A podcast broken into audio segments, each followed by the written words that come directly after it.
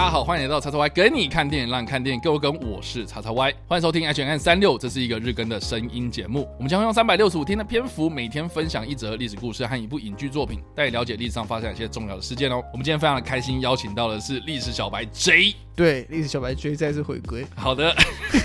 好了，我们接下来介绍的电影呢，我相信大家应该都有看过，就是二零一三年上映的《金刚狼武士之战》。哇，好久没有听，好久没有听到这部作品的名字。对，这部片 Jericho 当时应该有看吧？我有看，我有看。你在电影院看的吗？我在电影院看的。那你当下看到的感觉是？其实我就是我没有很喜欢武士之战。哎、我发现很多人都很不喜欢武士之战，不是但我觉得我超爱、我觉得哎我觉得他是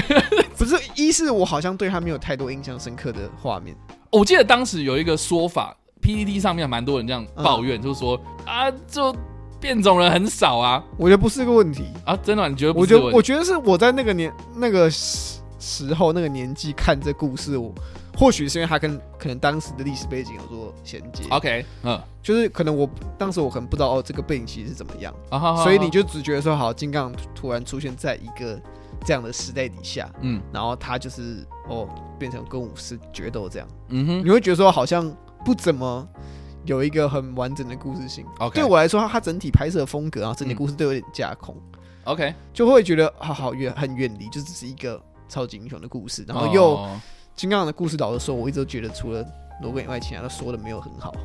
哦，好所以我觉得那时候我对这部作品印象就是我有去看，可是我嗯真的 even 现在想不起来太多里面的台词，我现在只能只记得几个比较大的，可能开头的场面跟结尾的场面这样。好啊，既然提到开头的场面，大家应该印象最深刻就是他最一开始所呈现的那个原子弹爆炸的场面。嗯，那这个原子弹爆炸的场面，基本上就是在讲长崎原爆，那也是顺势带到我们今天要介绍的这个历史主题，就是一九四五年八月九号所发生的长崎原爆啦。其实大家如果有仔细看一下，就是说我们之前有介绍广岛原爆嘛，嗯，那这次我们介绍的是长崎原爆。英文里面呢、就是说如果我们要写，就是单纯写那个呃广岛原爆或是长崎原爆的时候呢，基本上我们就是直接叫做 Hiroshima 跟 Nagasaki 这样，这些字母你全部都用大写来写，就是专门指这一场原爆这样。哦，对，所以大家如果下次看到，哎，你明明就想说 Nagasaki 就是长崎嘛，可是问题是为什么你在讲原子弹爆炸，就是它已经变成是一个约定俗成的这个名词了这样。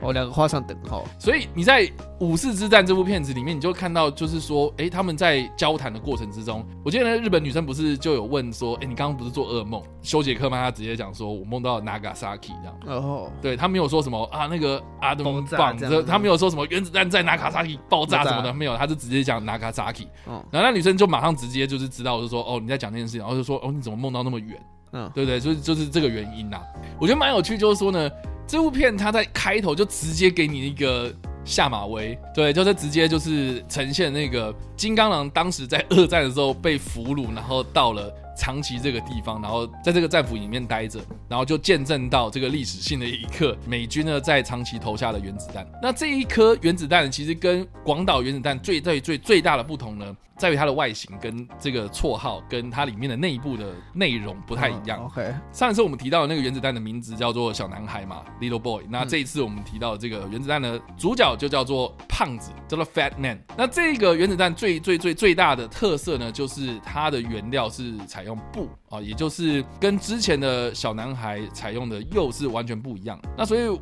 大家应该知道有这个概念嘛，哈，就是说我们这个阿汤哥最近的这一部片子《捍卫战士》第二集，嗯啊，它里面要去炸毁一个基地，那个炸毁那个基地，它里面就说他去生产了什么东西，他生产什么？浓缩铀。哦，就是铀这个东西，其实就是一个你要发展核武啦，你要发展这个原子，对，这是一个关键的元素，因为它就是带有放射性。然后这个东西也比较稀有，就跟日本的压缩机一样稀少这样。对，所以其实铀的取得在当年是非常非常困难的。哦，所以呢，为什么要采用布？当时的美国呢，他们取得的铀的元素呢，哦，只能制造出小男孩这颗原子弹。哦，对，所以投入实战的话，就只有小男孩能够制造出来这样。所以胖子呢，他就是使用当时的这个布元素，这样采用内爆式的引爆。也就是说呢，这个原子弹的爆炸原理啦，我跟大家解释一下，就是说呢，它是所谓的连锁反应嘛，就是说这些放射性元素呢，它们自己本身然后就是会放射出一些中子啊。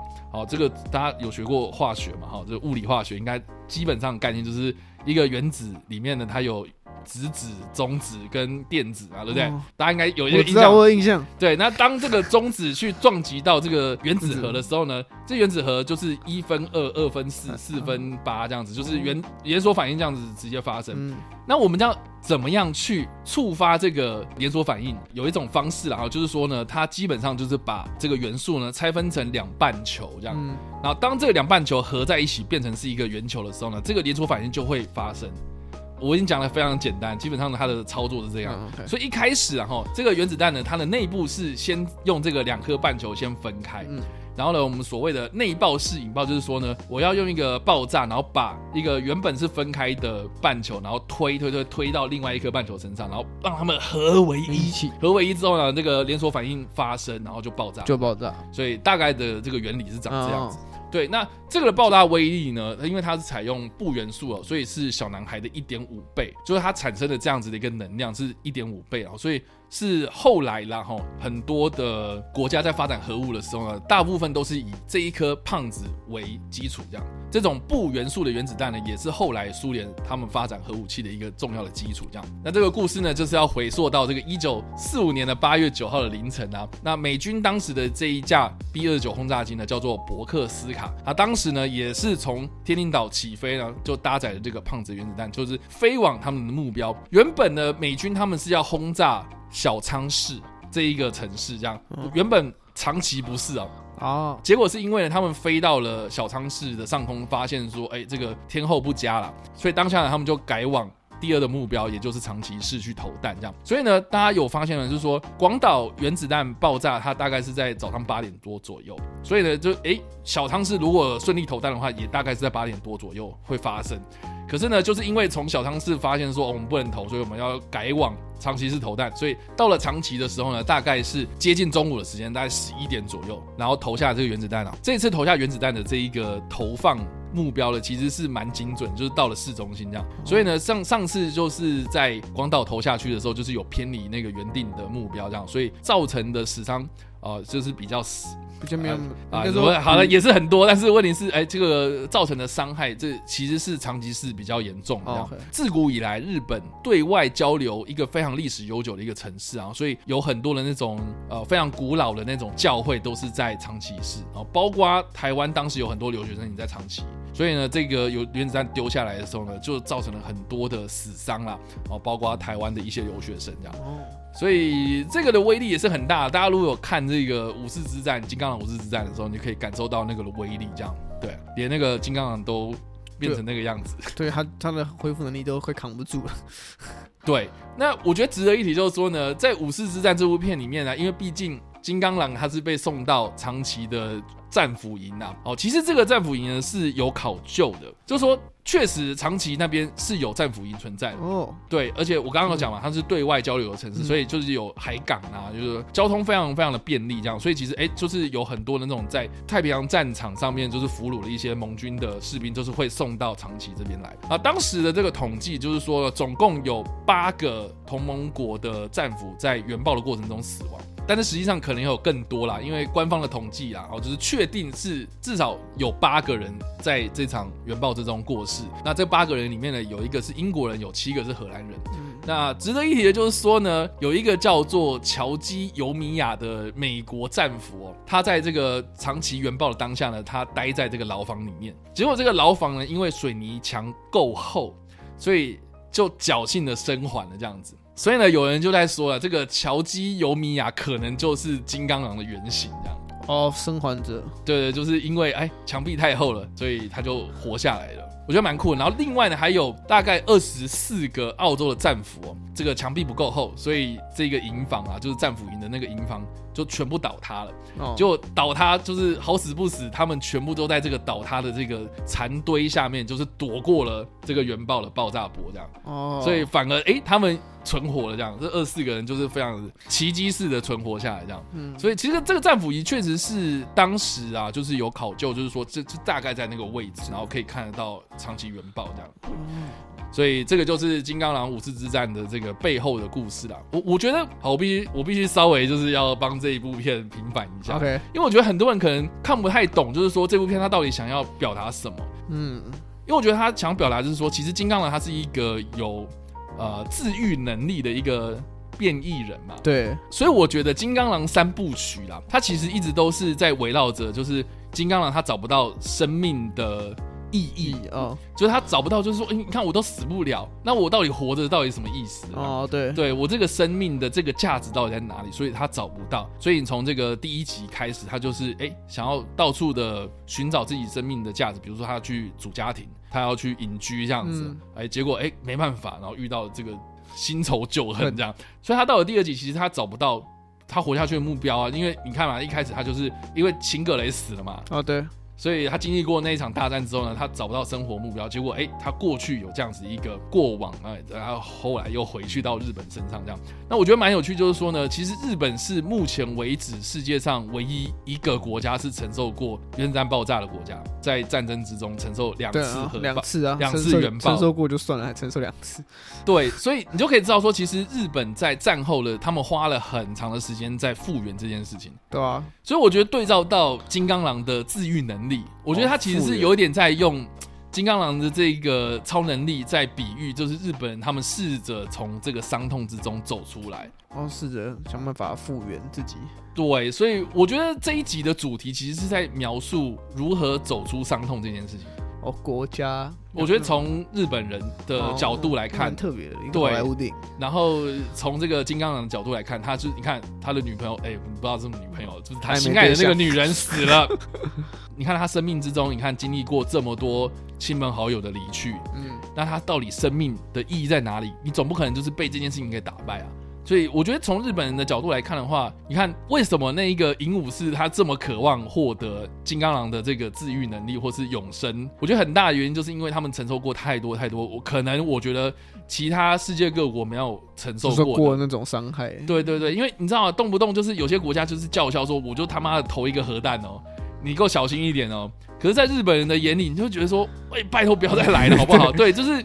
就是你你你不要这种事情，为什么可以随口就直接这样不是个玩喷出来？笑这样，对，这件事情很要 take a serious，可是好像大家都把这件事情拿来当做筹码在那边玩，这样。对，所以我我觉得他其实有一点点反战呐、然后或是我觉得从那个日本人的角度来看战争或是生命这件事情，我觉得武士之战之所以会让我很印象深刻，就是因为我觉得我看到就是说他用金刚狼这一个呃超能力，然后来比喻日本人他们在战后，然后到了现在，为什么他这个国家还可以现现在就发展还蛮繁荣的，虽然经济状况是没有说很好，可是对，就至是少他还是对，确实他们走出来一。个走上一个稳定的社会环境，对对对对，所以这个就是我觉得《金刚狼武士之战》，虽然它的故事蛮深沉的啦，哈，然后结局可能有一点点马虎，但是我觉得他在讲述这个道理的过程之中，他是让我印象深刻的这样。嗯，对，所以好不好？大家可以借由这次的机会，哈，来平反一下这部片。然后我看到很多人说什么啊难看什么的，嗯。我是觉得有一点点小失望这样。哦，对，所以我觉得这个担任这个所谓的金刚狼武士之战大使，大使，对，好啦，那今天呢就是我们的 H N N 的内容啦。那如果一分是，那五分是哇哦，那巨口你会给几分呢？啊呜，啊，我是金刚狼吗？配合一下嘛，好哦我觉得三三颗吧，三颗，对，怎么会这样？因为金刚武士之战吗？那它会让我想要重看《金刚武士之战》？OK，但可能更多的是我可能会想要重看一下当时怎么去利用背景跟哦，金刚狼做连接，因为我还是会觉得这部作品就蛮糟的，就说故事的部分啦。哎，不过我觉得他一开始那个开头真的是，我觉得开头蛮印象深刻的、啊，对啊。就很震撼，而且它它里美术又做的蛮整体的，对对对对我觉得那个还原度其实是有考究的，就比如说第一波是气，说看到那个强光，然后再就是一波气浪，对啊，然后再就是慢慢慢慢的这个红外线那种辐射这样子、嗯。高温这样烧过来，这样，对，我觉得他那个那个其实是有考究过的。主要是我说我自己会想要重看，说可能背景 OK，跟历史更多的连接，嗯。但可能还是不能否认，就是金刚这个这个这集的故事确实不怎么的，好啦，就雷雷声大雨点小，又是余震大雨，对啊但会 确实嗯会让人觉得说，如果有这样的背景知识后去看《金刚武士战》，会不会发觉他其实背景是花了蛮多心思在做安排的啊？所以我觉得这这方面来说，确实对以这部电影来说，确实嗯是会是一个想要重看的契机。啊，不管怎么样啦，就是我们介绍完这个广岛原爆跟长崎原爆之后呢，其实啊，我觉得时间久了之后，很多人可能就已经忘记了那个所谓的核武的可怕之处，这样子。对啊，毕竟有一段时间了。对，你看这个一九四五年到现在，其实也经过半世纪以上，嗯，很多人就可能就是觉得说，好像事情过去就过去，可是你难保历史在重演这样。所以，我我我觉得借有这样子的一个机会，还是跟大家就是要呼吁，就是说要记住历史的教训，这样子，对吧？所以，以上啊就是我们今天的 H N N 三六五啦。那不知道大家听完这个故事之后有什么样的想法，或者没有看过这部电影呢？都欢迎在留言区帮留言，或在首部落才跟我们做互动哦。当然，如果喜欢这部影片或声音的话，也别忘按赞、追踪我们脸书粉丝团、订阅 YouTube 频道、I G 以及各大声音平台，也别忘在 Apple Podcast 和 Spotify 上留下五星好评，并且利用各大的社群平台推荐和分享我们节目，让更多人加入我们讨论哦。以上呢就是我们今天的 H N 三六，希望你会喜欢。我们下次再见，拜拜拜。